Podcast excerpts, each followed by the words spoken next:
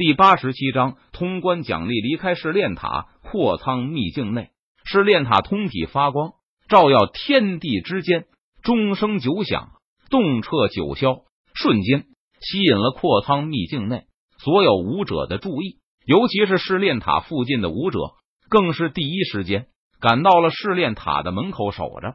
试炼塔出现异动，钟声九响。根据古籍记载，这可是有人闯过了试炼塔所有的关卡才会产生的异象。而能够闯过试炼塔所有关卡这种事情，即便是在十万年前扩仓派处于鼎盛时期的时候，也极少有扩仓派的弟子能够完成。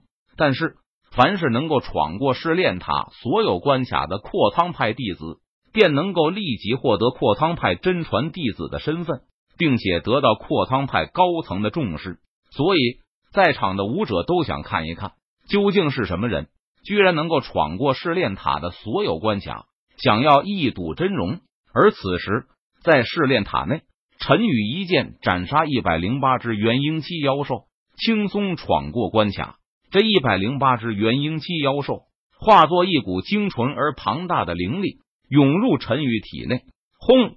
陈宇身上的气息猛然爆发，体内的灵力如同长江大河般在经脉中滚滚而流，浩浩荡荡，汹涌澎湃。陈宇的修为再进一步，陈宇的实力直接从化神期三重修为提升到了化神期六重修为。这让陈宇心中感到苦恼。他为了避免因为实力提升过快导致根基不稳，所以陈宇已经在极力的压制着自己修为的进度了。但是没有想到，他的修为依旧像是做了火箭般飞速上涨。陈宇进入扩仓秘境才短短一天时间，他的实力就有了两次质的飞跃，修为不断逼近合体期境界。怪不得十万年来。扩仓秘境每一次开启，都能吸引那名多武者，如同飞蛾扑火般前仆后继的进入扩仓秘境寻找机缘。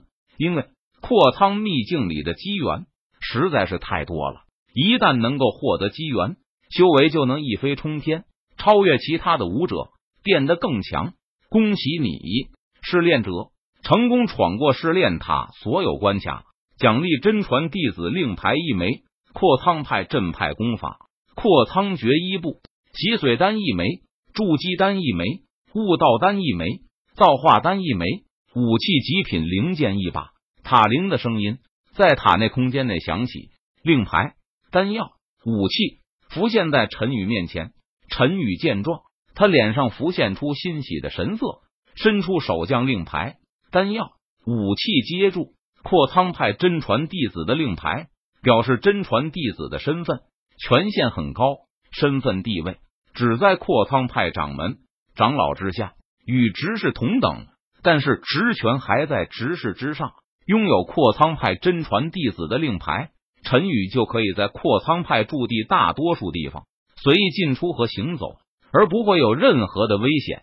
这对陈宇在扩仓秘境内寻找机缘提供了非常大的帮助和便利。能够节省他许多时间，获得更多的好处。至于剩下的丹药，顾名思义，洗髓丹，第一次服用效果巨大，能够洗精伐髓，改善修炼资质。随着服用次数的增多，效果逐渐减弱。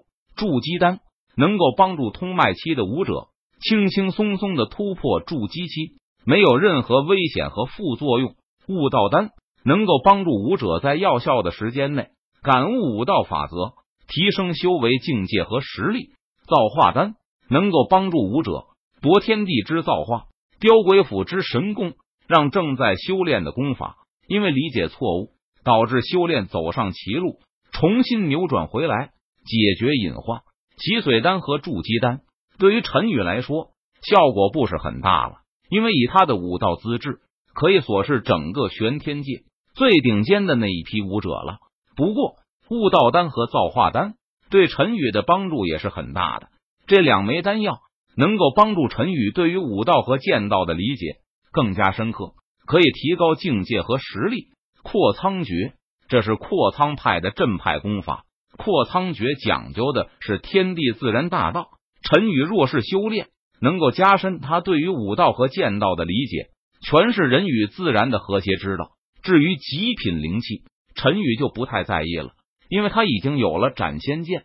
对于其他的武器，就看不上眼了。陈宇脸色淡然，眼眸平静，他右手一挥，将这些奖励全部收入乾坤戒中。奖励发放完毕，请试炼者离开试炼塔。很快，塔铃的声音再次在塔内空间里响起，唰，然后一道七彩的门户出现在了陈宇的面前。陈宇见状，他便明白了塔铃的意思。自己只要进入这道七彩门户，就能离开试炼塔了。多谢前辈！